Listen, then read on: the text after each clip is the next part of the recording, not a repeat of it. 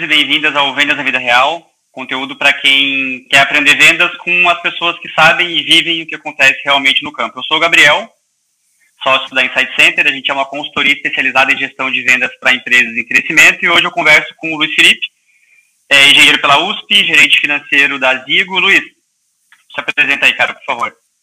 Fala, Gabriel. Boa noite, pessoal. Tudo bem? Prazer, eu sou o Luiz Felipe. Vim tentar contribuir aqui um pouquinho com vocês. Conheço já o Gabriel de, de tempos e estou acompanhando o trabalho deles aqui com a Insight Center. Sou bastante fã do trabalho que eles estão fazendo. Espero contribuir um pouquinho com as minhas experiências aqui também com vocês. Maravilha. Para a gente começar, queria que você contasse um pouquinho como é que está sendo a sua experiência na Zigo.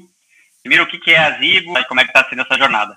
Show de bola. Vou explicar então um pouquinho para vocês da Zigo. Bom, a Zigo foi sem dúvidas está sendo a minha maior escola profissional e não só para mim, mas para muita gente. A Zigo ela tem um software, uma plataforma de marketing para restaurantes, com foco em fidelizar os clientes dos restaurantes. Então, vamos lá, hoje a gente tem e-commerces, a gente tem vários estabelecimentos vendendo online que tem todas as informações do consumidor final, conseguem se comunicar com esses consumidores. Ela começou com um aplicativo que era o Bônus, um programa de fidelidade, e os founders da Zigo eles perceberam há alguns anos atrás que o varejo físico estava ficando para trás. Então, justamente a ideia da Zigo é trazer ferramentas ferramentas tecnológicas para o varejo, para eles conseguirem se digitalizar, com foco principal nessa parte de comunicação e fidelização dos clientes.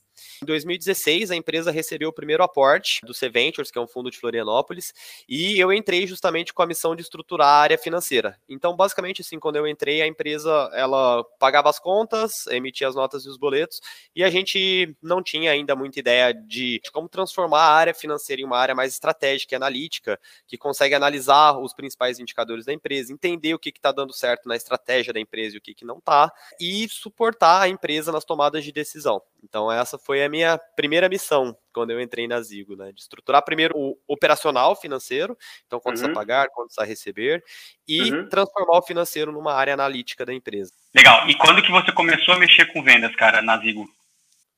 Pô, legal. Então, essa foi uma das maiores oportunidades da minha carreira até então.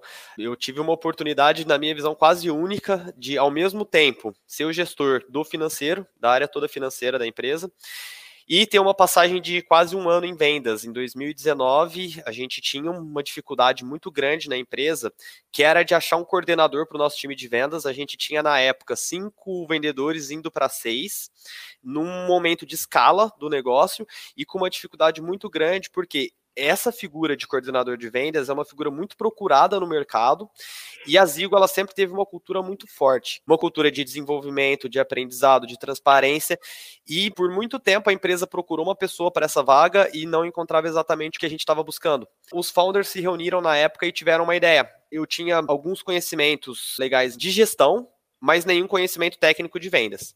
E a gente tinha o Henrique Lara, que é bem conhecido nosso aqui, que era meu par ali na área de vendas, que era assim, o guru das vendas, né? Sempre foi, na minha visão, um dos melhores vendedores que eu já conheci em toda a minha, minha trajetória. E então a gente decidiu unir os conhecimentos técnicos do Henrique com os meus conhecimentos de gestão e fazer uma gestão em dupla da área. Então ele era o nosso treinador do time de vendas, eu era o coordenador e em coisa de três ou quatro meses, a gente conseguiu fazer uma reestruturação total da área de vendas é, e a gente dividia sempre a gestão em quatro pilares, então pessoas, processos, indicadores e ferramentas. E aí, com os nossos conhecimentos, a gente conseguiu aumentar em quase 120% as nossas vendas mensais da empresa. Então foi uma. Em quanto tempo? Uh, de janeiro a julho. Uh, então, seis meses em seis meses. Eu até maio eu trabalhei como coordenador do time de vendas. Em maio a gente formou um coordenador que era um vendedor nosso. Leandro Moura, que inclusive fez uma live aqui com vocês também, né? Já vi aqui, obrigado, Leandrão. Foi uma baita experiência. E o que, que a gente teve né, de principal aprendizado na época? A gente tinha uma pessoa que era super técnica, o Henrique, tinha uma pessoa que era super de gestão, no caso eu, e um líder nato, o Leandro. Então, no período em que a gente pôde, teve a oportunidade de trabalhar junto, foi um período fenomenal que a gente conseguiu realmente unir esses três pilares e realmente gerar resultado para caramba. A gente tinha então, né, toda essa parte de revisão de processos, framework de vendas, indicadores que eu puxava à frente, a gente tinha toda uma parte motivacional do time, que o Leandro puxava no dia a dia ali com o pessoal, e a gente tinha uma parte técnica de vendas, de coaching mesmo, de treinamento para os vendedores, que o Lara fazia também de uma forma excepcional. Animal, legal. E aí vocês fizeram uma fizeram um, um dream team ali, né? Um time de um time imbatível ali praticamente, né, cara? Eu gostei dessa palavra aí, Dream Team. Cara, a gente realmente se orgulha bastante, sabe, desse período. Legal, até para mim nem era tão claro exatamente como é que tinha essa etapa. Mas deixa eu te perguntar então agora coisas um pouco mais relacionadas ao a, a como que as coisas aconteciam. Legal conhecer a experiência. Quais são os números que você olha e por quais métricas você era responsável no sistema de gestão da empresa? Quais são os números que você do financeiro e entrando na parte de, de liderança, coordenação de vendas começava a mexer? Ótima pergunta. Quando eu assumi a área de vendas, eu fiquei com um frio na barriga enorme, né? Porque falei pro, eu, eu falei com os founders na época, falei, gente, mas eu não tenho conhecimento técnico nenhum de vendas. Eu não sei vender. Aí, a primeira coisa que os founders me passaram foi o seguinte, cara, você vai ter que aprender a vender. Isso é fato. mas com a visão que você tem hoje, da área financeira, que você consegue realmente entender os números da empresa, entender quais são os gargalos que a gente está tendo no uhum. processo hoje, você vai conseguir tirar insights, você vai conseguir entender qual o caminho que você tem que seguir quando você estiver lá dentro já. E a gente confia muito no seu trabalho que você vai conseguir identificar exatamente quais são os números que a gente precisa perseguir, o que, que a gente precisa fazer para melhorar esses números. E foi exatamente isso que aconteceu. Então, a minha visão é a seguinte: depende muito do momento da empresa. A gente não pode falar assim, tá, todas as empresas elas precisam focar no indicador X, no indicador Y. A gente precisa bater CAC, a gente precisa bater conversão de vendas, a gente precisa bater ticket médio. Esses são os indicadores mais tradicionais. Então, uma breve introdução. A gente tinha um desafio que era a gente escalar o time de vendas ou uhum. seja, o momento da empresa era de escala. A gente estava passando ali de novo, né? De uh, três vendedores quando o Henrique entrou, cinco vendedores quando eu entrei, nove vendedores em julho, que foi que eu comentei contigo. Então, qual que era o desafio? A gente aumentar o valor de vendas sem aumentar a eficiência de vendas. O que, que é essa eficiência de vendas? É justamente o CAC. Então, quando a gente pega o custo total da área de vendas mais marketing dividido pelo número de clientes que a gente consegue vender naquele mês, a gente vai ter o nosso CAC, que é o custo que a gente tem para aquisição de cada um dos clientes, né? O uhum. nosso desafio naquele momento era a gente entender como é que a gente aumentava o MRR, a receita mensal recorrente, que a gente vende em um mês, sem diminuir a nossa eficiência, ou seja, sem, é, sem aumentar o CAC. Mantendo um CAC, que era a nossa meta, que era manter o CAC, como é que a gente fazia para vender mais? Então a gente Entendi. tinha vários desafios, né, relacionados a isso, desafios de pessoas, desafios de processos, desafios ferramentais. Então a gente precisava entender quais eram os indicadores operacionais que a gente precisava acompanhar na área de vendas, justamente com o foco de melhorar esses indicadores a nível empresa, financeiros da empresa, né? Então, os indicadores principais que você estava olhando na época era manutenção do CAC a um, uma taxa estável e aumento da eficiência, que é a quantidade de vendas absoluta ou por vendedor? Os dois os dois. Hum. A gente tinha uma cota por vendedor que até então ela era uma lenda, nunca ninguém tinha batido aquela cota. E a partir do momento que a primeira pessoa bateu, que a gente quebrou essa barreira, parou de ser uma lenda e a gente viu que realmente dava para fazer e a gente entendeu o porquê daquilo através de outros indicadores operacionais. Mas o maior desafio de todos não era só aumentar a cota de cada vendedor, era aumentar também a quantidade de vendas do time. Por quê? A gente teve um aprendizado muito importante, que foi o seguinte: pessoas acima de tudo. Então, se você colocar lá, a cota do vendedor é X, você tem Y vendedores. Se você multiplicar X por Y, você vai ter o seu, a sua receita vendida no mês. Mas, cara, na prática não é assim que funciona. Por quê? Primeiro, para você ter a quantidade de vendedores que você precisa ter para bater sua meta, não é nada fácil. A gente sabe que o profissional de vendas hoje ele é muito valorizado no mercado, uma tendência, na verdade, né? Então, assim, tem todo um processo de recrutamento e seleção, de treinamento e formação de vendedores dentro de casa, ou seja, o recrutamento e seleção pode ser externo ou interno, que vai impactar diretamente na nossa meta. Então, o primeiro desafio que a gente encontrou foi, beleza, a gente precisa aumentar a cota, o MRR vendido por cada vendedor, né, as vendas do vendedor no mês, mas a gente também precisa trazer novos vendedores para o time. Então, esse foi o primeiro desafio que a gente encontrou, que não bastava a gente fazer um planejamento das metas no Excel uhum. e achar que aquele planejamento ele ia se concretizar exatamente como ele foi planejado na realidade, né? Então, ou seja, tinha um otimismo, estava acontecendo um otimismo na época, ou vocês já perceberam de cara que aquele planejamento na planilha não funcionaria tão bem, que precisaria ser batido com a vida real? Eu acho que sim, não seria otimismo a palavra, mas falta de experiência sabe? A gente sempre teve na cultura da Zigo uma questão de ser desafiador. Então, poxa, se a meta for fácil, nem me dá a meta que eu não quero. Boa, boa, boa. né? Então, mas a gente não sabia dos desafios que a gente ia enfrentar. Então, uhum. justamente assim, foi um período de muito aprendizado e principalmente nessa parte de pessoas, né? Que não era tão simples a gente trazer um time de três pessoas para 9, 10, 15 pessoas. Não era um processo tão simples assim como na planilha, né? Que na planilha você coloca lá, mês de abril, tantos vendedores. Mês de uhum. maio, mais dois vendedores. Então Perfeito. tem todo um processo, até a nível empresa, né? De employer branding, de processos de talentos mesmo, né? De desenvolvimento interno das pessoas que impacta diretamente nas metas de vendas. Nas metas de vendas e depois vai cair no operacional, né? Uma coisa que a gente costuma falar bastante Cara, em escala tudo quebra. Então, imagina assim, ó, tô com um processo, pega o processo que tem na sua empresa aí, que você acha que é bom, e pensa assim, ó, se eu aumentasse em 10, o que aconteceria com ele? Se, é, se você ficar com medo do que vai acontecer, tem que dar uma arrumada, pensando em crescimento, claro. Se você está num tamanho legal, quer continuar assim, tá tudo bem, aí talvez esse nem seja o lugar para você é, consumir conteúdo, porque a gente realmente está nessa ênfase de, de crescimento. Então, é, esse desafio de pessoas, esse desafio de volume e de escala, cara, é, é, super comum, uma coisa que a gente encontra bastante também. E aí você falou uma coisa legal. Eu preciso mexer em métricas operacionais que vão impactar nas métricas estratégicas da empresa, principalmente no custo de aquisição e na eficiência. Quais métricas operacionais vocês olhavam e como que essas métricas operacionais se desdobravam e aconteciam para a equipe no final do dia? Pô, legal, cara. Ótima pergunta, Gabi. É, então vamos lá. Vamos só fazer uma introdução aqui novamente. Então, nosso desafio, como eu tinha falado, era a gente vender mais com o mesmo CAC. E por que, que isso é desafiador? Bom, vamos lá. Quando você tem três vendedores na empresa, não necessariamente você vai precisar de um coordenador. Então, a partir do momento que seu time de vendedores vai crescendo, você vai aumentando a complexidade de gestão.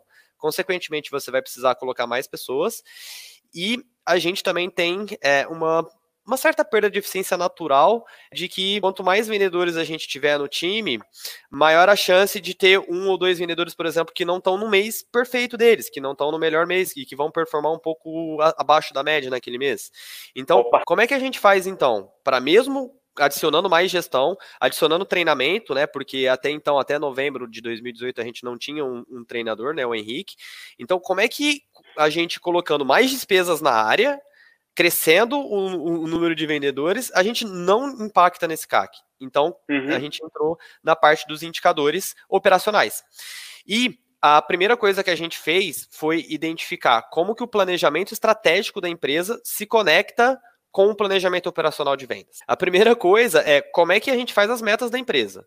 Então, a empresa ela vai ter uma diretriz estratégica que ela pode ser, por exemplo, baseado num tier de crescimento. Então, a Zigo ela sempre teve um foco de ter um crescimento exponencial, de ser uma empresa que realmente é atrativa para os fundos de investimento.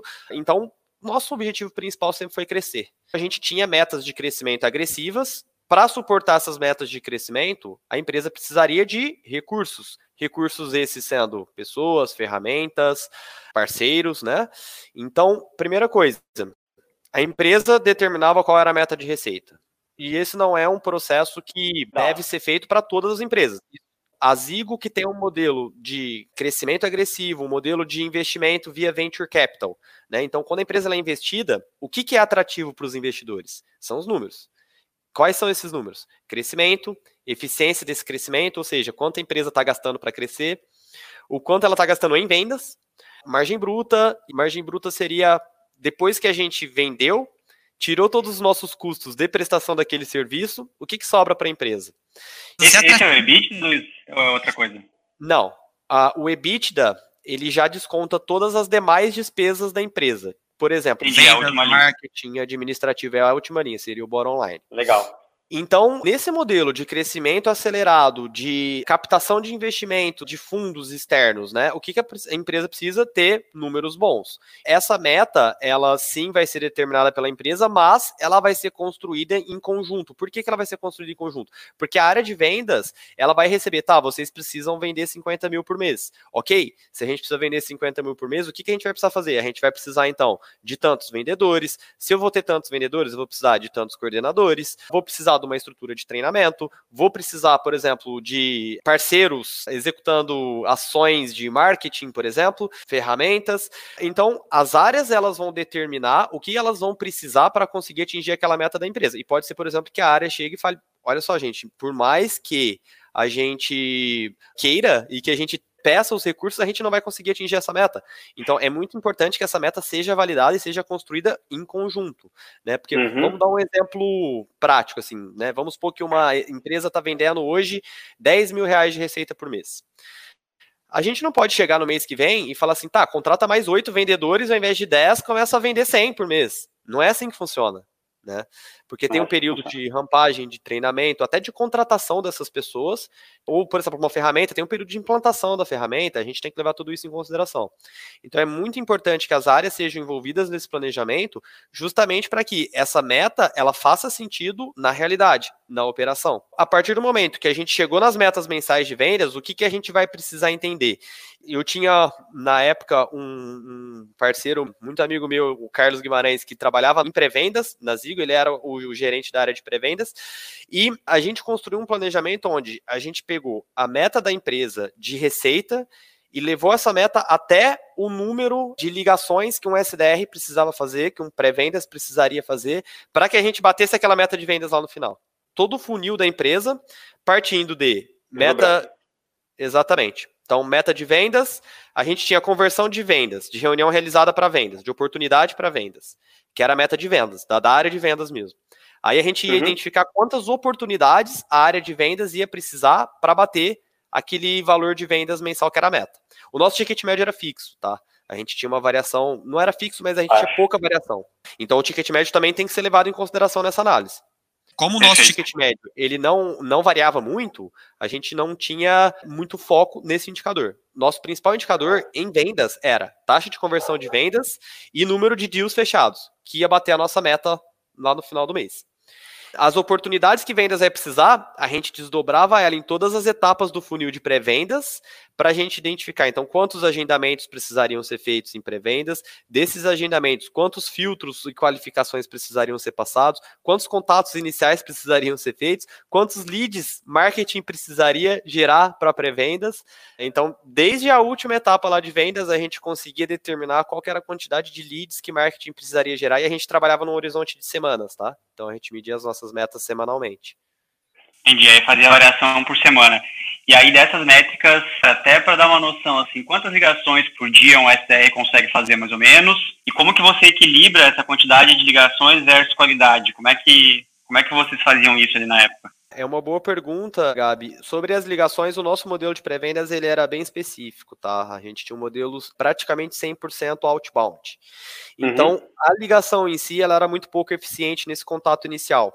Então, esse contato inicial ele era feito por outros canais, seja e-mail, WhatsApp, Instagram, Facebook. Nós medíamos a eficiência dos SDRs não por ligações, mas por interações. A gente tinha uma meta hum. de 60 interações por dia. 60 dia mais de 250 por semana, 300 por semana, né? Isso. Bastante coisa. E o pessoal conseguia, mais ou menos? Ficava muito abaixo? Como é que é essa parte? Sim, sim. No geral, a gente, a gente sempre teve uma cultura muito de performance, sabe? De resultado. E uma gestão muito forte como eu falei ali, a gente tinha um, um, gerente na área de pré-vendas, o Carlos, que ele sempre foi muito focado em processos, em pessoas também.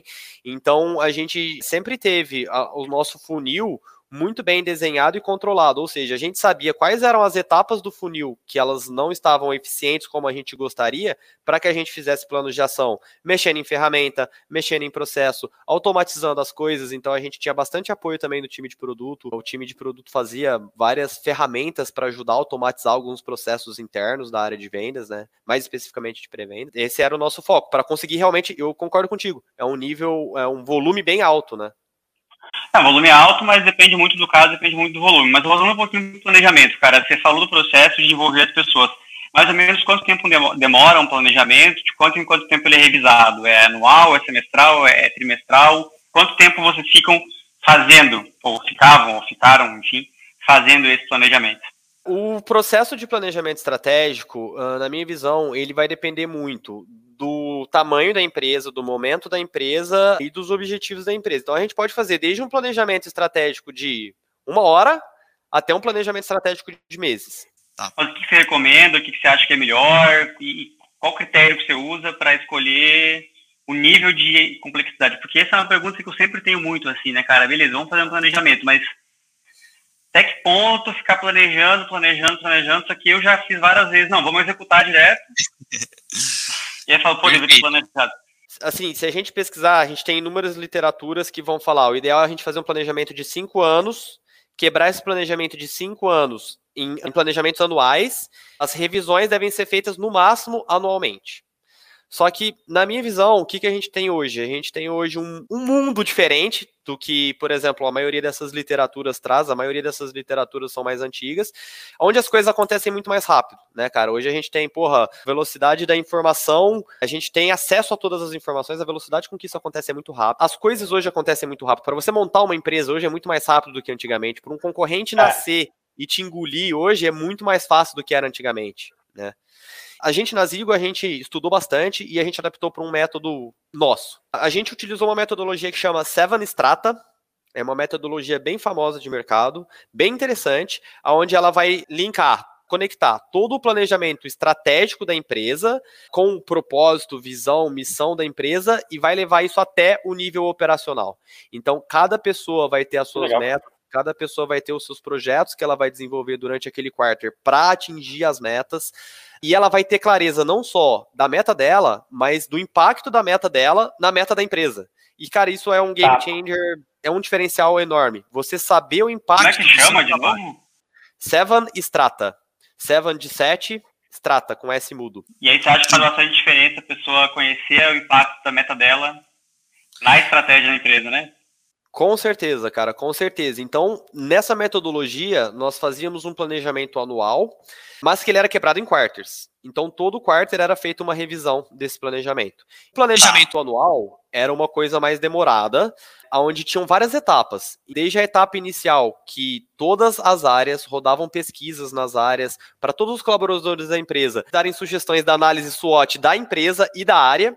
Então, Entendi. as pessoas tinham uma participação super relevante. E no segundo momento, onde as principais lideranças da empresa se reuniam para montar mesmo o planejamento estratégico, todos os insights que as pessoas deram eram levados em consideração. Geralmente, sim, as lideranças elas se reuniam durante um final de semana, dois ou três dias, em um lugar off-site. Então a gente pegava um Airbnb, pegava um, um uhum. lugar afastado, realmente para a gente, naquele final de semana, focar só no planejamento estratégico, arejar a cabeça, esquecer a operação, tirar a cabeça da água, sabe? E enxergar os problemas que a gente pode vir a enfrentar, as coisas que a gente talvez não esteja vendo na, na loucura do cotidiano, né?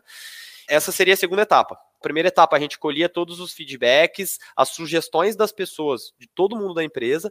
Segunda etapa, a gente se reunia as principais lideranças da empresa para montar o planejamento estratégico da empresa. E aí, depois disso, a gente ainda tinha uma validação com as áreas, aonde cada uma das áreas ia validar suas metas e propor as iniciativas que seriam o foco daquele próximo quarter para que a, a área conseguisse bater as suas metas. Legal, um desafio grande que eu vejo é que você vai ter uma equipe muito esparelha. Você vai ter gente muito tempo de casa, que já sabe tudo, e vai ter sempre gente entrando, gente nova entrando. É, como é que vocês equilibravam esse feedback da equipe? É, tinha algum tipo de peso, algum tipo de consideração, eu era mais informal, na hora de ver assim, cara, esses caras ou essas pessoas já estão aqui faz tempo, então tem essa opinião um pouco mais embasada, esse pessoal chegou novo, talvez saiba menos ou não, tem que considerar igual, porque às vezes quem vem de fora traz insights, como é que é uhum. Cara, as pesquisas eram anônimas, tá? Então, até para dar mais segurança para o pessoal, para que todo mundo pudesse expor a sua opinião, sem medo de ser criticado, inclusive para fazer críticas à empresa, né? A cultura da empresa. A gente sempre teve uma, uma cultura de feedback. Cara, a gente sempre foi fissurado em feedback. Para a gente, assim, feedback era uma oportunidade de melhoria e crescimento. Então, a partir do momento que a gente enxergou que a gente está fazendo alguma coisa errado, poxa, isso é ótimo. É ótimo, porque uhum. a gente vai tentar fazer melhor a partir de agora. Então, Perfeito. a empresa sempre foi muito aberta a isso. Todas essas pesquisas, então, elas eram anônimas. Não era levado em consideração o cargo da pessoa, quanto tempo essa pessoa estava na empresa. Legal. Aí, a segunda etapa, então, vocês iam para uma praia com Airbnb, ficavam pensando, tirando a cabeça da água, decidindo como é que vocês iam planejar. Isso. Ia ser executado. Depois, o feedback da equipe, vocês pegavam esse planejamento e traziam um retorno já pronto de vamos executar assim, ou tinha mais alguma etapa? Certo. O que, que acontecia depois? Legal. O planejamento anual, ele era um pouco mais completo. Então, era um momento em que a gente revisava os valores da empresa, a gente revisava a missão, propósito e pontos mais estratégicos do business, do negócio, tá?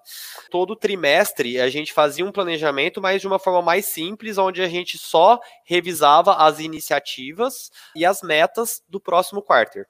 Então, a gente tinha, né, no planejamento anual, toda essa revisão estratégica da empresa e no planejamento anual a gente também tinha o planejamento das metas e das metas estratégicas, não das metas operacionais. Metas estratégicas, o que, que seria? Faturamento, crescimento e caixa a gente deve levar em consideração o investimento que a gente está fazendo em vendas, para a gente até entender se a gente vai ter dinheiro para crescer daquela forma, né? O modelinho tradicional de SaaS, como é que ele funciona, né? A gente tem um cliente que paga uma mensalidade e a gente tem um investimento em vendas que geralmente é maior do que essa mensalidade que o cliente paga.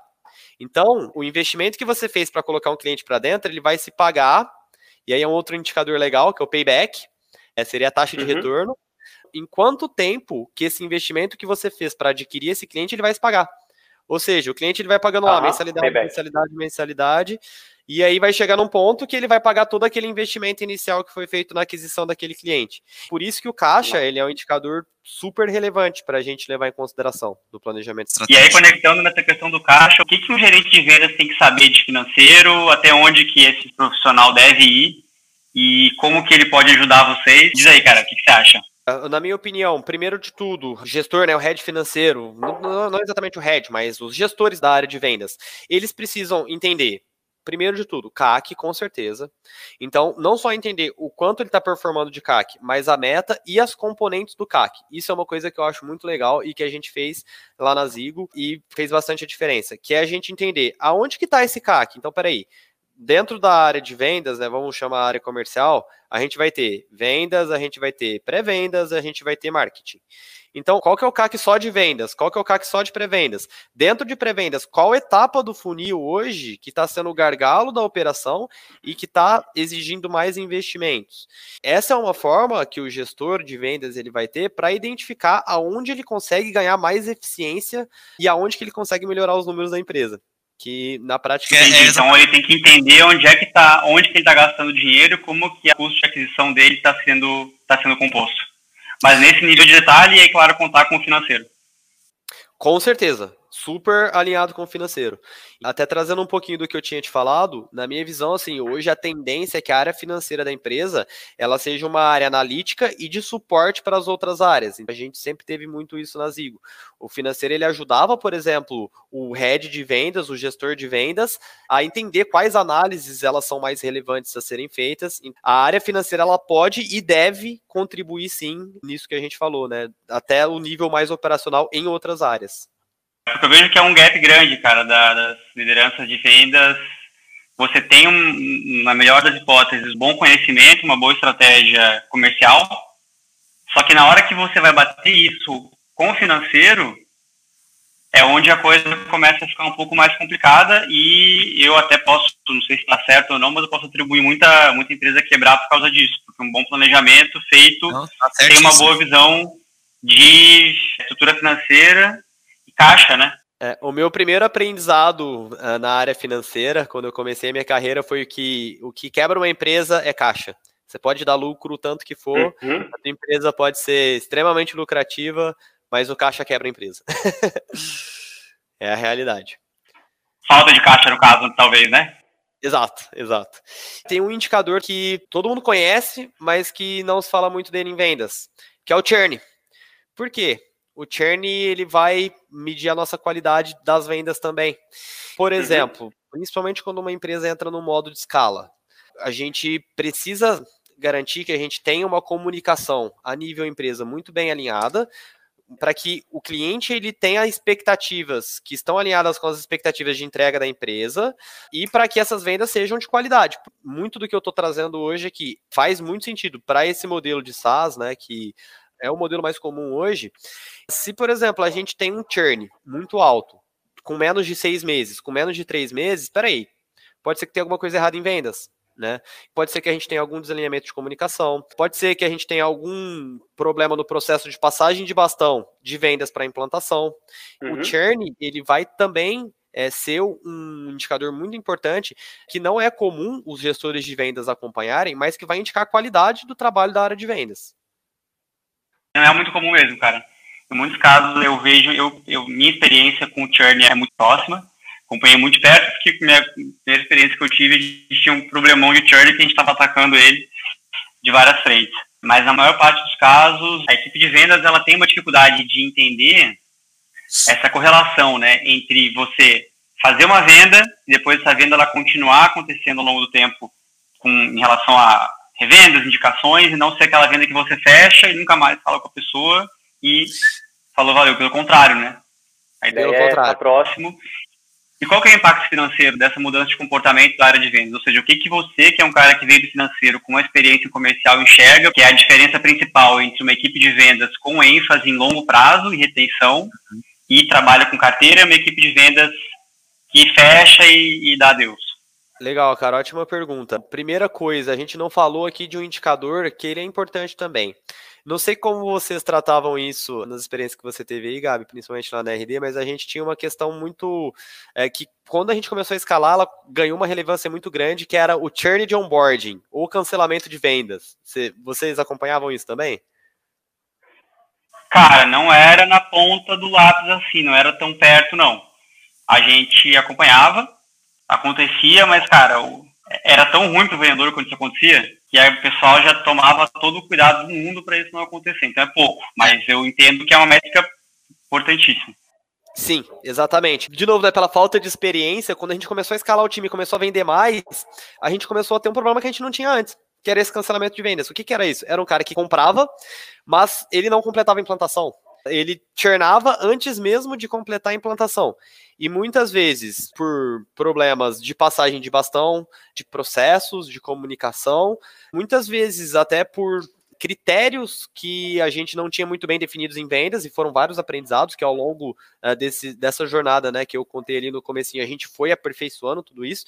Mas então, o primeiro indicador de qualidade das vendas, na minha visão, é a porcentagem dos clientes que você vendeu, qual a quantidade deles que primeira coisa, né, ele precisa completar a implantação. E outro indicador também, a gente acompanhava os churns por cohorts, as safras. Então a gente pegava, por exemplo, os clientes que foram vendidos em janeiro, no mês 1, que seria jane... É, fevereiro, quantos deles se ativaram? No mês 2, que seria março, quantos permaneceram ativos? No mês 3, que seria Entendi. por aí vai. Pelos cohorts, a gente conseguia entender se os churns que a gente estavam tendo eram churns precoces, a gente chamava de TMC, tempo médio de churn. O que, que é isso? Os clientes que churnaram, qual que era a média de tempo que eles tinham de casa. Quanto uhum. maior fosse o TMC, melhor, porque quer dizer que esses clientes que estão churnando, eles é, cancelando, eles ficaram mais tempo na empresa.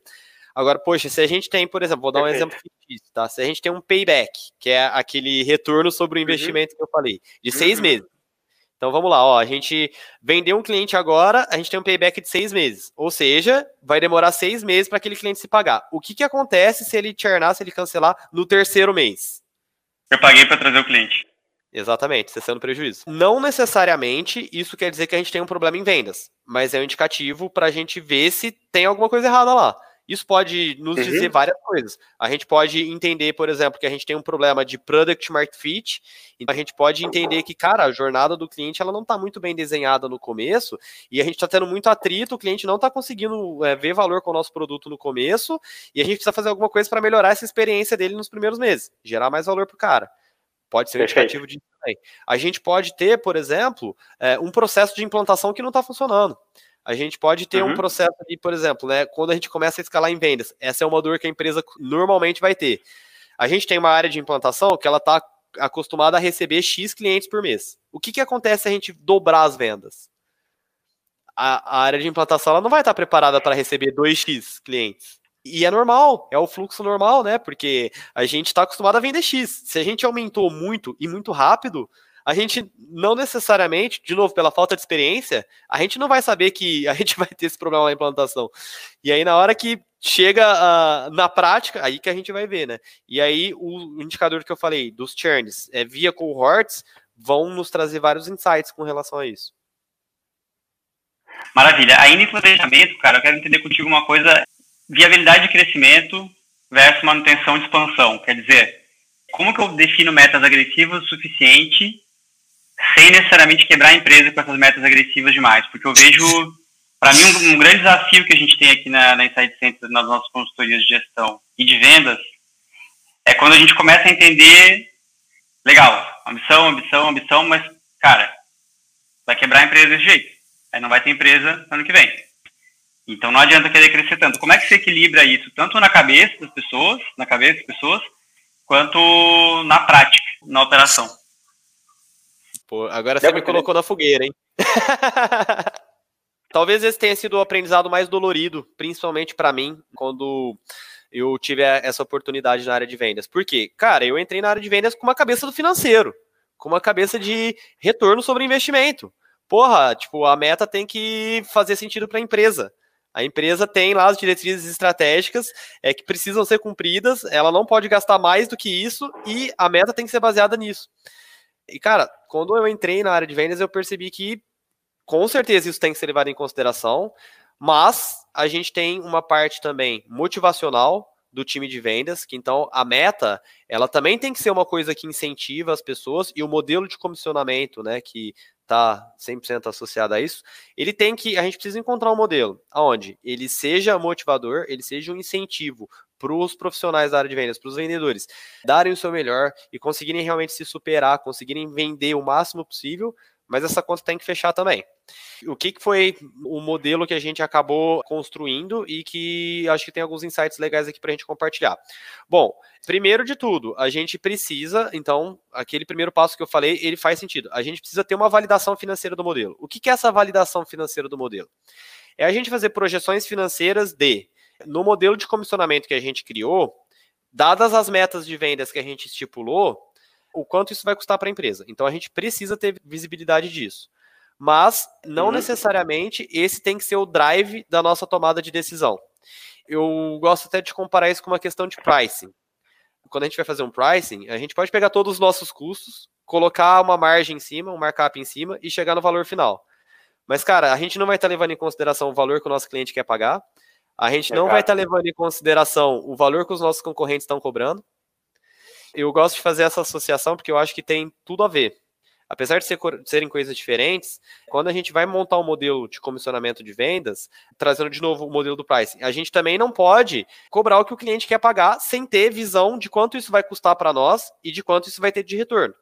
Na minha visão, essa questão financeira ela tem que ser uma validação final para a gente garantir que esse modelo, de novo, não vai quebrar a empresa mas os inputs, o drive mesmo de tomada de decisão, de elaboração de um plano de comissionamento, ele tem que vir, na minha visão, muito mais de boas práticas de mercado, de modelo de negócio da empresa, por exemplo, o ticket médio vai influenciar diretamente nisso daí. As taxas de conversão que são praticadas pela empresa, por exemplo, a taxa de conversão de vendas, a taxa de conversão do funil todo, também devem ser levados em consideração. E demais indicadores, por exemplo, ali na Zigo a gente tinha uh, no nosso modelo de comissionamento também o impacto de churn. O churn ele entrava também no variável do vendedor, porque a, o objetivo não era a gente vender somente, era a gente vender com uhum. qualidade. Uhum. Mas a gente precisa enxergar, acima de tudo, uma forma que isso seja um motivador. Que isso esteja alinhado, por exemplo, com boas práticas de mercado, porque, cara, na prática, se a gente estiver pagando um, um variável muito baixo para os nossos vendedores e o nosso concorrente está pagando o dobro, a gente tem um risco sério de turnover, né? De perder Cara, quantos por cento da remuneração de um vendedor você recomenda que seja fixa e quantos por cento você recomenda que seja variável? Legal. A gente pode trabalhar com um modelo de 40, 60, 40 fixo, 60 variável, ou mais agressivo, por exemplo, 30, 70. E aí, isso vai depender um pouco também do vendedor, né? Por exemplo, os nossos A-players, Eles tiravam variáveis que representavam ali, vai, 80% do salário total deles. É, Porque... sempre ter alguém batendo meta. Alguém que bate meta. É, outra coisa interessante.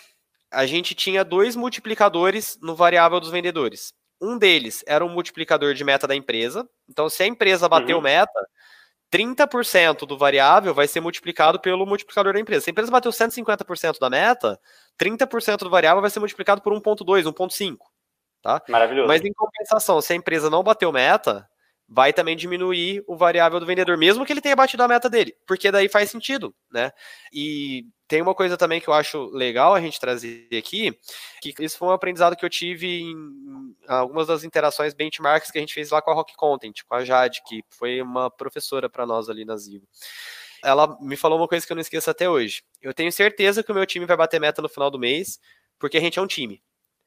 E isso a gente, muito assim, pelo trabalho que a gente construiu juntos, principalmente ali com a liderança do Leandro, a gente conseguiu na Zigo montar um time que era muito forte, muito unido. Então, a gente tinha metas individuais, sim, mas estava todo mundo focado em bater a meta do time. E é... esse multiplicador, ele era da meta do time e não do, não do individual, é isso. Meta isso a gente tinha os dois também faz sentido, né? Por exemplo, se a área toda foi mal, mas uma pessoa foi bem, poxa, aquela pessoa ela merece receber um pouquinho mais, né? No caso, pô, ela se destacou, né? Apesar de a área não ter batido meta, então a gente tinha os dois multiplicadores, de meta individual e de meta do time. Legal, e lá na Zigo vocês fazem ou faziam o comissionamento com base em percentual da venda ou com base em percentual do atingimento de meta ou com base nos dois. Entendi o multiplicador, mas a base mesmo do comissionamento, como é que era? A base do comissionamento era o total que o vendedor vendeu no mês de receita, de receita recorrente, né? Hum. Vezes um, uma porcentagem daquelas vendas, né? E essa porcentagem, Mal. daí, ela variava de acordo com o atingimento das metas. Então, por exemplo, se eu bati as metas, se eu bati, por exemplo, 150% das minhas metas, a área também bateu as metas. Cara, a minha porcentagem poderia chegar até 70%. 70, 30 de variável versus fixo, né? Não, 70% de tudo que eu vendi. Ah, tá, perfeito. Você podia chegar a ganhar 70% em cima do faturamento que você trouxe para a empresa, em termos de receita mensal de receita recorrente, recorrente, ou em termos de valor de contrato? De, rece de receita mensal recorrente. MRE. Maravilha. E, cara, você conhece outros modelos de comissionamento? O que, que você recomenda? O que, que você vê que funciona? Dá um panorama geral, assim, de opções de comissionamento para quem está pensando em definir o seu comissionamento agora, o comissionamento da sua empresa Legal. Agora. Cara, eu acho que assim, depende de novo do nível da empresa e uma coisa que é, eu vejo assim, quando a empresa está no momento de escala, a gente realmente faz sentido a gente complexificar um pouco o modelo levando em consideração variáveis como meta do time, meta individual, churn, né, que seria a qualidade das vendas. Agora, quando a gente tá numa empresa, por exemplo, que tem um vendedor, que tem dois vendedores, vamos lá, o impacto disso no caixa é muito mais relevante, por exemplo, do que todos esses outros indicadores. Então, o que, que a gente precisa entender? O quanto a gente pode investir agora e qual que vai ser o impacto disso? E aí, falando até de outros modelos de negócio, né, para a gente sair um pouco desse mercado de SaaS. Por exemplo, né, vamos pegar um mercado de agências de marketing. Nesse mercado, por exemplo, geralmente as empresas não têm capital externo. O próprio founder começou a empresa, ah, então a empresa ela tem um capital de giro mais limitado. Não é igual uma uhum. startup de tecnologia que com 100 mil reais de receita mensal recorrente, eles captam milhões. E tem milhões uhum. no caixa né? É um modelo bem diferente. Então, quando a gente fala de uma empresa que não tem um capital de giro, né? No caso, dinheiro no caixa, o que, que ela precisa levar em consideração? Como é que está o caixa dela? Ou seja, uma conta que eu acho legal a empresa fazer é o seguinte: qual é a diferença entre a primeira mensalidade que aquele cliente vai pagar e o total de investimento que você vai fazer para adquirir aquele cliente? É diferente uhum. do payback, é diferente do CAC. Porque você vai estar tá analisando o quanto você vai ter que desembolsar de caixa nesse primeiro momento. Por quê? Porque você tem um caixa limitante, o seu principal limitante é o caixa. Você não pode correr o risco de não ter dinheiro para pagar. E o que, que é importante você analisar? Exatamente isso. Quanto que esse cliente vai te pagar no T0, né, na entrada dele, e o quanto uhum. que isso te custou de investimento. O que, que seria o investimento? O salário fixo do vendedor, os comissionamentos de vendas e as demais despesas da área comercial. Então, quando a gente né, trata de uma área menor comercial, um modelo onde a empresa não tem o capital de giro, a minha sugestão é fazer uma coisa bem simples. Bem simples. veja o quanto você pode pagar uhum. da porcentagem da, daquele total contratado, ou se for um modelo de receita recorrente uhum. da primeira mensalidade, o quanto o teu caixa suporta. E simples, um percentual das E aí, quando for crescendo, vai aumentando. Quando Exato. for crescendo, vai colocando outros itens outros fatores. Outras variáveis. Cara, muito importante que eu queria te fazer agora sobre o comissionamento nesse momento zero, quando a empresa ainda é um pouco menor, é assim, eu devo comissionar meu vendedor com base no faturamento que ele traz, obviamente, então se o cara traz 10 mil, 30 mil, 50 mil, eu vou mudar, mas qual é a correlação entre o comissionamento que eu trago, comissionamento que eu ofereço e a minha margem? É, como é que eu faço essa correlação? Você tem alguma contribuição nessa área para trazer? Com certeza. Vamos explicar primeiro o que, é a margem, né? E vamos, vamos usar o conceito aqui de margem bruta, tá? A margem bruta, ela vai ser, a gente tem lá receita, que é o que o nosso cliente vai pagar por mês. A gente vai tirar os impostos que a gente não pode deixar de pagar. E a gente vai ter os custos de prestação do serviço. O que, que seriam os custos de prestação do serviço? Vamos pegar um exemplo da tecnologia. A gente tem lá os servidores, onde o nosso software fica hospedado. A gente vai ter é, o time de Customer Success, que ele está prestando serviço para os nossos clientes, né?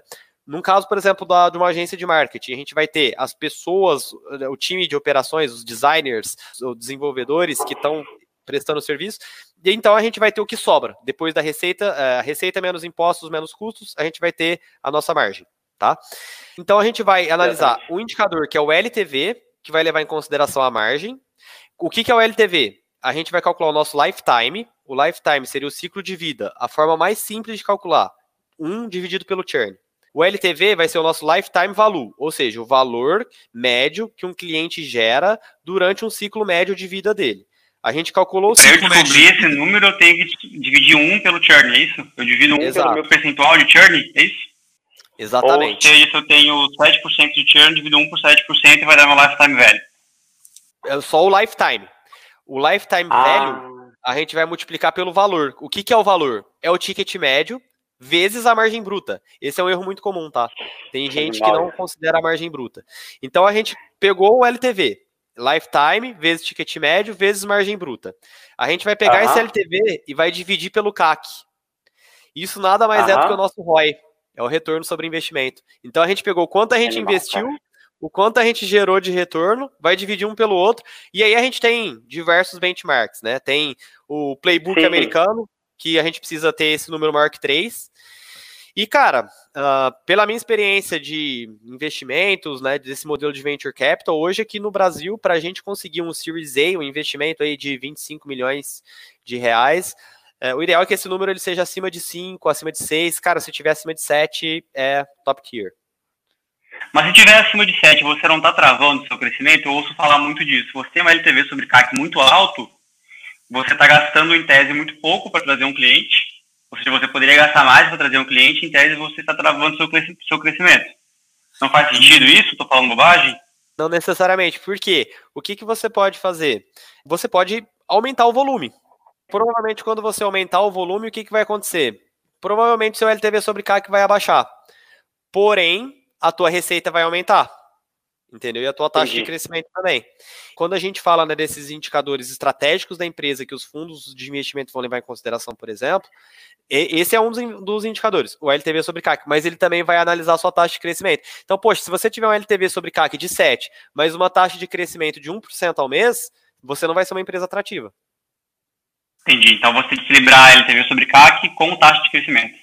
Esses seriam os principais indicadores que os investidores olham para pensar em aporte? Sim, LTV sobre CAC, payback e a taxa de crescimento. Exatamente. Depois eu vou mandar para o pessoal escrito ali é esse cálculo do lifetime multiplicado pelo, pelo valor e considerando margem bruta, porque eu acho que, cara, pouquíssima gente fala de margem bruta, tá? Depois eu vou mandar o textinho e a gente dá uma explicada mais a fundo. Até porque, o que, que acontece? Nos Estados Unidos, a margem bruta é muito alta. Então, a maioria das literaturas que a gente tem sobre esse modelo de SaaS é americana. Cara, a margem bruta lá é de 80% para cima. Eles nem levam em consideração a margem, que é diferente do mercado brasileiro. Mas por que a margem bruta lá é tão alta? Porque tem menos imposto? Ou porque o Não. capital ele é mais disponível? Geralmente eles têm estruturas de custos mais eficientes. Os modelos de negócio lá, eles tendem a realmente ter uma margem bruta maior, por exemplo. São serviços mais low touch, ou seja, tem um custo de, de customer success menor. Né? Aqui no Brasil, geralmente, a gente tem um modelo de CS mais high touch. e uma estrutura de custos mais desorganizada mesmo aqui no Brasil. É, eu acho que tem, um, tem esse desafio. E, cara, para voltar um pouco mais para a prática, né, eu acho que foi legal essa nossa incursão na teoria de financeiro e investimento. Acho que é super importante. Acho que a gente tem bastante espaço para aprender aqui no Brasil sobre isso. Mas pensando em erros e acertos em relação ao comissionamento, o que, que tu já fez, cara, que tu viu que deu muito certo? O que, que tu já viu que deu muito errado? Me conta um pouco dessa experiência que você já teve nessa área. Pô, show de bola. Cara, eu vou contar um exemplo super prático, então. Eu, com a minha visão financeira do negócio, né, e na cadeira de coordenador de vendas, uma das primeiras iniciativas que eu entendi que a gente precisava fazer na área era considerar também o churn no modelo de comissionamentos. E foi uma iniciativa 100% top-down. Cara, foi assim uma péssima experiência, um erro com certeza enorme da minha parte, assim, é, e também o aprendizado, né? Que uh, essas coisas elas têm que ser construídas em conjunto. Não, não adianta a gente pegar os números lá da empresa e falar assim, é, é, o que eu falei, né, da planilha do Excel, ela não necessariamente conversa com a realidade, principalmente quando a gente está lidando com pessoas. Acima de tudo, a gente precisa entender, tá, mas o que, que os profissionais da área estão esperando? Agora tem um outro ponto também, a empresa ela consegue pagar o que as pessoas estão esperando, a empresa consegue fornecer os benefícios que essas pessoas estão esperando, é um trabalho conjunto. E aí um grande acerto, que é a questão da transparência. Isso foi uma coisa foi muito interessante do ponto de vista de eu ter a experiência da área financeira e trazer para a equipe de vendas uma visão que nunca ninguém tinha tido. Porque a equipe ela não sabia, o time não tinha visibilidade do porquê que as coisas eram daquela forma. Então eu consegui trazer para o time uma transparência de gente, a gente gostaria de pagar milhões para todo mundo, mas a gente não pode, a gente tem um limitante de caixa, a gente tem um objetivo estratégico de, no nosso modelo de crescimento, a gente precisa de novos investimentos para continuar nessa jornada de crescimento. Para a gente pegar novos investimentos, a gente precisa ter bons indicadores. A gente não pode simplesmente tomar uma decisão aqui que favoreça todo mundo, mas que a gente não que não esteja alinhada com os objetivos estratégicos da empresa. Não vai ter empresa depois. Exatamente. Não, Nossa, transparência, para mim, até para contribuir um pouco, cara, é o que eu vi de principal erro em comissionamento foi um comissionamento muito complicado que ninguém conseguia entender. Os vendedores passavam 20% do dia calculando comissionamento. Mas se eu vender isso, se eu vender aquilo, o cara mostrou um comissionamento e falei assim, cara, você é um engenheiro de comissionamento, você é um gênio. Só que não tem como entender. Eu não sou um cara burro, juro por Deus, e, cara, eu não consegui entender o seu comissionamento. Não rolou pra mim. O que, que, é isso? O que, que, isso aqui? Esse outro número? O cara fala, ah, é, pois é. Cara, pra um vendedor, tá o dia inteiro vendendo, focado ali no cliente, não dá para ficar fazendo cálculo. Ele tem que ter visibilidade, né? Todo. Tem Sim. que ser rápido. Então, acho que princípio de comissionamento mais simples, as pessoas têm que entender, tem que ser viável para a empresa, transparente, e tem que gerar o comportamento que a gente espera também. Pensando em a empresa né? que é caixa, a empresa que quer crescer, a empresa que é payback, a empresa que é LTV. Então, encontrar esse modelo de comissionamento. Cara, a gente estuda bastante comissionamento aqui. Espero que a gente consiga fazer um projeto em breve sobre isso, porque muda vidas, assim, sabe? Muda a vida das empresas Concordo. Porque é, é, natural. Se você é vendedor, você, naturalmente você está buscando ganhar dinheiro. Se você não quiser ganhar dinheiro, você está em outra área, provavelmente. É, tem muita gente que talvez escolhe um pouco, mas, cara, a gente aqui na Insight Center acredita muito que vendedor tem que estar tá vendedor e vendedor tem que estar tá drivado por, por remuneração. E se você está drivado por remuneração, no momento que você muda uma regra de remuneração, cara, é impressionante. Eu já vi uma empresa que eu trabalhava antes, o pessoal precisava de caixa, precisava antecipar receita, começou a remunerar coisa de 100% do MRR a partir da antecipação. Foi ridículo. O tanto que antecipou de dinheiro. Só vendia antecipado, cara. Só vendia antecipado. Não tinha mais venda não antecipada. Bizarro. Então é, é esse conceito importante. Cara, eu queria voltar, porque eu achei muito rico a forma como você definiu a LTV sobre CAC. Queria que uhum. você pudesse passar por isso um pouquinho mais devagar só, a gente poder guardar essa, isso é super valioso. Depois a gente já encerra. O pessoal não mandou pergunta hoje, então a gente já vai mandar para o encerramento. E aí queria que você pudesse explorar um pouquinho mais essa parte. Vamos quebrar então o nosso indicador aqui do LTV em duas partes. A gente vai ter a parte do lifetime e a parte do valor, que é o valor, né? O lifetime, o que, que ele é? É o ciclo médio de vida que um cliente fica com a gente. Hoje, dos clientes que a gente tem com a gente hoje, quanto tempo mais ou menos esse cliente fica com a gente na média, né? De acordo com as taxas de churn, a gente vai entender qual que é o tempo médio que um cliente costuma ficar na empresa, utilizando os nossos serviços. tá? Uhum. A forma mais simples e que todo mundo usa é 1 dividido por churn. E o churn aqui, o logo churn, tá? Não churn financeiro, porque o churn financeiro a gente pode ter upsell, a gente pode ter cross-sell. O logo churn é a quantidade absoluta de cliente que saiu, percentual absoluto de cliente que saiu a partir da base total ou da base que ficou? Base da base que iniciou o mês. Uhum. Então, tipo assim, se eu comecei o mês com 10 e perdi 2, o meu churn é 20%. Perfeito. Aí você divide por esse percentual. 1 dividido por esse percentual. Vai dar o lifetime. Exato. E aí a gente tem então os, o tempo médio, e aí a gente pode medir esse tempo médio em anos, ou em meses, ou em dias, né? Mais comum em meses. E aí isso tem que estar conversando com a taxa de churn, né? Então se a gente pegar a taxa de churn mensal, a gente vai descobrir o número em meses. Aí a e gente aí, vai. O velho é o ticket médio. Exatamente. Não só o ticket médio, né? É o ticket médio vezes a margem bruta. Por quê? O que o cliente deixa para a gente real de dinheiro não é a receita que ele paga, porque a gente tem todos os custos para prestar aquele serviço para ele, né? Vamos uhum. pensar aqui, ó, num, num, caso bem simples. Um McDonald's, você foi lá comprou um Big Mac. Você pagou, vixe, nem sei quanto tá o Big Mac, mas uns, vai, 20 reais. Pagou 20 reais no Big Mac. Cara, o Big Mac é...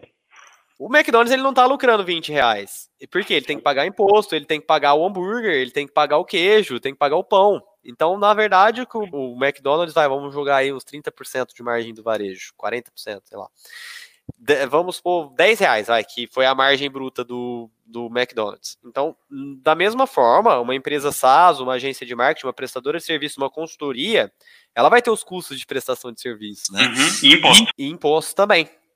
Então, a gente vai ter ali, por exemplo, os times de operação, os times de sucesso do cliente, os servidores que a gente paga para colocar nosso produto na nuvem, as ferramentas que a gente utiliza na operação. Aí, tirando esses custos da receita, que a receita seria o ticket médio, a gente vai ter então o nosso valor, que multiplicado pelo lifetime vai transformar no lifetime value. Exatamente. E dividido pelo custo de aquisição, que é o somatório dos custos de marketing e vendas, vai dar o ROI, que é o lifetime value sobre o CAC. Animal, Exatamente. cara. Baita aula, sim, baita aula mesmo. A gente aqui não tem também a, a cultura do financeiro. Então, tenho aprendido muito contigo, com o que vocês têm produzido também. Espero que você coloque mais conteúdo no ar, você faça mais coisas, você fale mais, porque, cara, é muita experiência prática. E para encerrar, cara, quem quiser entender mais, aprender sobre planejamento financeiro, onde é que eu devo ler, onde é que eu devo estudar, se você vai falar mais também em algum lugar, então, referências principais, se pudesse encerrar dando algumas indicações aí de próximos passos para quem quiser aprofundar Legal. no assunto. Vamos lá. Com relação a materiais, a fontes de estudo, eu, eu acho muito legal a gente estudar uh, materiais e fontes mais antigas, mas a gente também se atualizar e uh, procurar também fontes mais atuais, né? Então, eu li um livro que foi assim, um, poxa, um game changer na minha carreira que ele chama Execução. O autor é o Han Charan. É muito bom esse livro. Você já leu também? Cara, tô lendo agora, nesse momento. Ah! Cara, 20%. É muito bom. Muito bom. Ele fala um pouco da conexão entre o planejamento é, financeiro, operacional da empresa e as operações, né? Como é que a gente faz para colocar isso em prática depois? Fala bastante então, estratégia, né? Muito, muito. Exatamente, a ideia dele é unir a estratégia com a operação. Esse livro eu recomendo muito, acho ele muito legal. Bom, eu sempre também busquei alguns materiais mais novos. Eu gosto muito da Endeavor. A Endeavor foi uma escola para mim. A Amber, que eu trabalhei antigamente lá em São Carlos, a Amber Tech, ela também era uma empresa Endeavor. A, a Zigo, na época, Samuel participou do Scale Up da Endeavor. Poxa, tive vários amigos lá dentro da Endeavor também. A Endeavor tem muitos materiais atuais, simples, resumidos, com várias metodologias também de acordo com o teu negócio para construção de planejamentos estratégicos e financeiros. E tem alguns materiais interessantes da Treasy também, que vão desde. A Treasy é de Joinville ali? Se eu não me engano, sim. A Treasy é uma empresa de tecnologia focada em tecnologia financeira, imagino? Sim, e uma parte de educação também. Eles produzem bastante material, tem Uh, se não me engano, até uma parte meio de consultoria. Eles têm bastante material interessante, de todos os níveis, desde o nível mais iniciante até um nível mais avançado. Então, eu recomendo também os materiais deles. Maravilha, cara, perfeito. Obrigado pela participação, principalmente pela aula. Sinistro, tô felizão. Obrigadão mesmo. Show de bola. Eu que agradeço a oportunidade, Gabi. E tamo junto. Vamos continuar gerando valor e passando aprendizados aí que a gente puder. Valeu, gente!